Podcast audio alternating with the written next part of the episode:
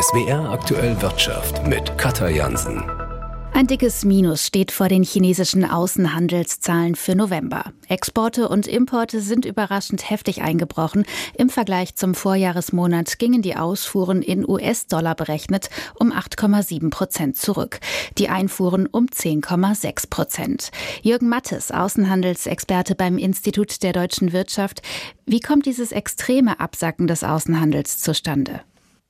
Das hat was mit den Einschränkungen der Zero-Covid-Politik in China zu tun, die im November wieder deutlich zugenommen hatten und die Wirtschaft gedämpft haben. Und das hat dazu geführt, dass sowohl auf der Import- als auch auf der Exportseite weniger umgesetzt werden konnte. Auf der anderen Seite gibt es auch insoweit Gründe, als dass der Konsum in China, der Einzelhandel relativ schlecht läuft. Also das führt dazu, dass weniger importiert wird. Und auf der anderen Seite aufgrund der Energiepreiskrise, aufgrund der weltweiten Entwicklung und einer schwachen Weltwirtschaft exportiert China auch weniger. Das heißt, es hat was mit der Nachfrage in China, mit der Nachfrage auf der Welt zu tun und auch etwas damit, dass halt die ganzen Logistikprozesse in China, die ganze Wirtschaftsaktivität durch die Zero-Covid-Politik gedämpft war. Jetzt ist der chinesische Außenhandel natürlich eng mit der deutschen Wirtschaft verknüpft. Die deutschen Exporte nach China, die sind um 17,5 Prozent gefallen. Auch die Importe aus China sind deutlich zurückgegangen. Wie stark werden sich diese Rückgänge in Deutschland jetzt noch auswirken? Auch das hängt natürlich davon ab, wie das mit der Zero-Covid-Politik weitergeht. Monatliche Schwankungen dürfen wir nicht überbewerten. Das ist, glaube ich, ziemlich klar.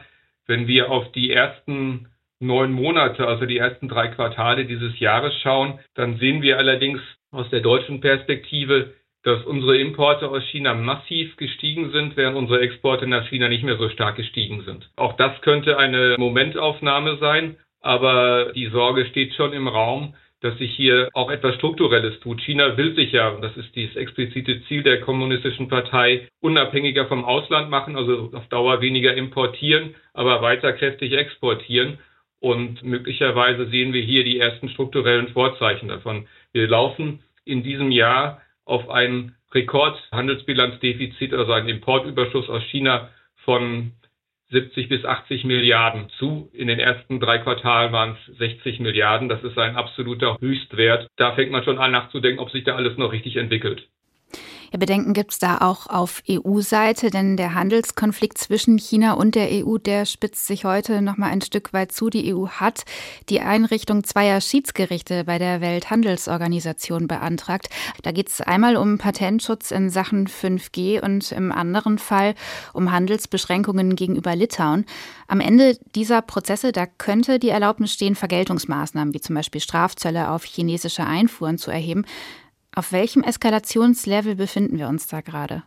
Also ich glaube, dass es absolut richtig ist, dass die EU diesen Schritt geht. Diese Einrichtung von Schiedsgerichten geht immer nur dann, wenn man vorher Konsultationen mit der anderen Seite durchgeführt hat. Die haben offenbar stattgefunden, ohne dass sie zu einem echten Ergebnis geführt haben, obwohl an beiden Stellen China das internationale Handelsrecht mit Füßen tritt. Das gilt vor allem für Litauen.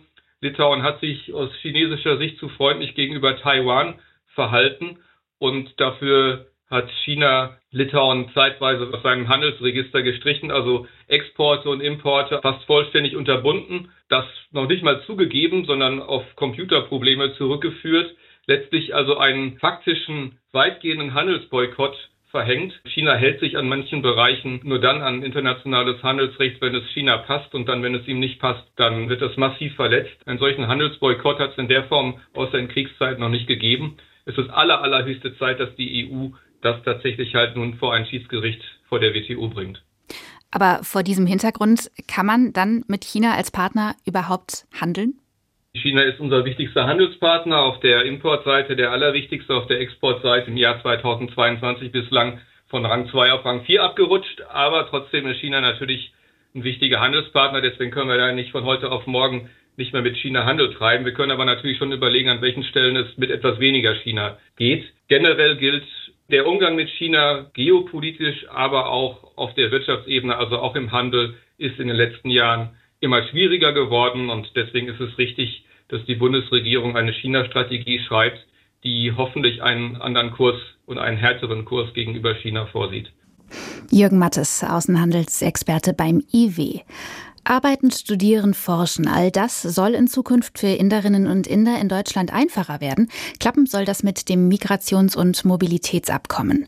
Das hat Außenministerin Annalena Baerbock im Rahmen ihres ersten Indienbesuchs gerade unterzeichnet. Franziska Amler hat mit jungen Menschen in Indien über die Chancen, aber auch die Probleme rund um das Abkommen gesprochen. Auch am Gagi College im Süden Delhis, wo gerade die ersten Studentinnen zu ihren Vorlesungen eintrudeln, hat sich der Besuch der deutschen Außenministerin rumgesprochen. Das frisch unterzeichnete Migrations- und Mobilitätsabkommen zwischen Deutschland und Indien sei ihr auf jeden Fall ein Begriff, sagt die 19-jährige Shambavi. Uh, ich habe davon gehört und finde es toll, dass die Regierung solche Themen aufgreift und uns die Möglichkeit gibt, im Ausland zu arbeiten und zu studieren. Junge Inderinnen und Inder stellen laut Bundesinnenministerium mit knapp 25.000 Personen die zweitgrößte Gruppe ausländischer Studenten. In der deutschen Botschaft dürfte deshalb der Druck mit der Unterschrift unter das Abkommen deutlich gestiegen sein. Schließlich kommen die Mitarbeitenden bei der Bearbeitung der Visaanträge schon jetzt nicht hinterher. Schon vor Monaten musste Botschafter Philipp Ackermann eingestehen. Wir sind sehr unglücklich über die derzeitige Situation, wirklich sehr unglücklich. Es bereitet uns große Sorgen, weil wir wollen, wollen, dass die indischen Bürger reibungslos und schnell ein Visum erhalten. Und wir wissen, und Sie wissen, dass es uns nicht so gelingt, wie wir es gerne hätten. Damals sagte Ackermann, dass er davon ausgehe, dass sich das Problem bis Ende des Jahres normalisiert habe. Die Vereinbarung zwischen Deutschland und Indien ist während Baerbocks Antrittsbesuch offiziell besiegelt worden, medienwirksam auf der Pressekonferenz. Mit der Migrations- und Mobilitätspartnerschaft, die wir hier gerade gemeinsam unterzeichnet haben, vereinfachen wir den Austausch zwischen unseren Ländern. Wir unterstützen mit der Migrations- und Mobilitätspartnerschaft die Lebenspläne von Fachkräften, Studierenden und Auszubildenden. Bundesinnenministerin Faeser twitterte anschließend stolz, Abkommen mit Modellcharakter Meilenstein. Es sei das erste umfassende Abkommen im Migrationsbereich, das Deutschland mit einem Herkunftsland abschließe, so Faeser weiter. Auch Baerbocks Amtskollege, der indische Außenminister Jay Shankar, lobte den Deal.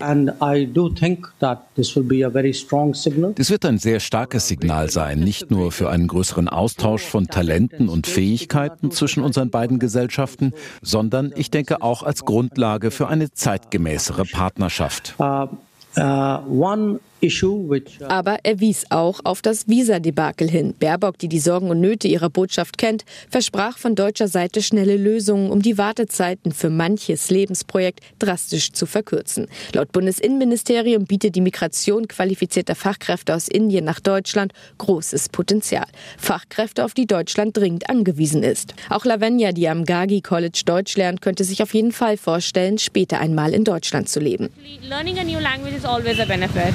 Uh, Deutschland ist so ein großartiges Land. Dort zu leben hat große Auswirkungen. In Deutschland erhält man eine gute Ausbildung. Es bietet dir einfach einen besseren Lebensstil. Kritische Infrastruktur, ein Begriff, der zunehmend ins Bewusstsein vieler Menschen rückt und auch in das der Politik. Denn die will Stromversorgung, Telefon, Bahnsysteme oder Zahlungsverkehr in Zukunft besser vor Angriffen und Naturkatastrophen schützen. Ein entsprechendes Gesetzespaket hat heute das Bundeskabinett beschlossen. Vera Wolfskämpf berichtet. Die Betreiber, zum Beispiel von Krankenhäusern, Stadtwerken oder Telekommunikation, werden in die Pflicht genommen. Sie sollen Risiken regelmäßig bewerten und Pläne entwickeln, was im Falle eines Angriffs passiert. Auch konkrete Vorkehrungen sind vorgesehen, ob durch Zäune, Zugangskontrollen oder doppelte Sicherheitssysteme. Die staatliche Seite soll dabei unterstützen, beraten und schulen. Eine zentrale Rolle spielt das Bundesamt für Bevölkerungsschutz und Katastrophenhilfe BBK. Wenn es Sicherheitsvorfälle gibt, sollen die Betreiber das dort melden. Das BBK soll auch die Einhaltung der Schutzvorgaben kontrollieren. Bisher gibt es im Bereich der Cybersicherheit genaue Regelungen, etwa zu Hackerangriffen. Ansonsten verteilen sich die Vorschriften, um kritische Infrastruktur zu schützen, auf verschiedene Gesetze. Die Bundesregierung will nun die Auflagen vereinheitlichen und verschärfen. Zum Schluss der Blick an die Börse. Der DAX beendet den Tag im Minus bei rund 14.260 Punkten. Noch immer ist die Furcht vor einer Rezession, ausgelöst oder verschärft durch steigende Zinsen, das bestimmende Thema an der Wall Street. Die Anleger in New York bewegen sich kaum aus Sorge, dass frisch gekaufte Aktien demnächst stark an Wert verlieren, wenn die US-Notenbank nächste Woche die Zinspolitik eventuell anzieht. Allerdings bewegten sich einige Anleger dann zuletzt doch aus der Deckung und hieften den Leitindex Dow Jones leicht ins Plus. Ein ähnliches Bild heute an der Börse in Frankfurt. Auch hier steht nächste Woche eine Notenbanksitzung bevor, die der EZB. Auch hier wird gerätselt, wie groß die Zinserhöhung diesmal ausfallen wird. Höhere Zinsen gefährden in der Regel die Konjunktur. Die Erleichterung der vergangenen Woche über gesunkene Inflationsraten ist auf beiden Seiten des Atlantiks erstmal verpufft. Zur Nervosität trägt auch bei, dass aus China schlechte Wirtschaftsdaten kommen. Sowohl Im- als auch Exporte sind dort stärker gesunken als angenommen, unter anderem wegen Corona und wegen der schlechten globalen Nachfrage. Eine schwächere Wirtschaft in der Volksrepublik ist auch für deutsche Exporteure keine gute Aussicht. Nikolaus Buschlöter, ARD Börsenstudio Frankfurt.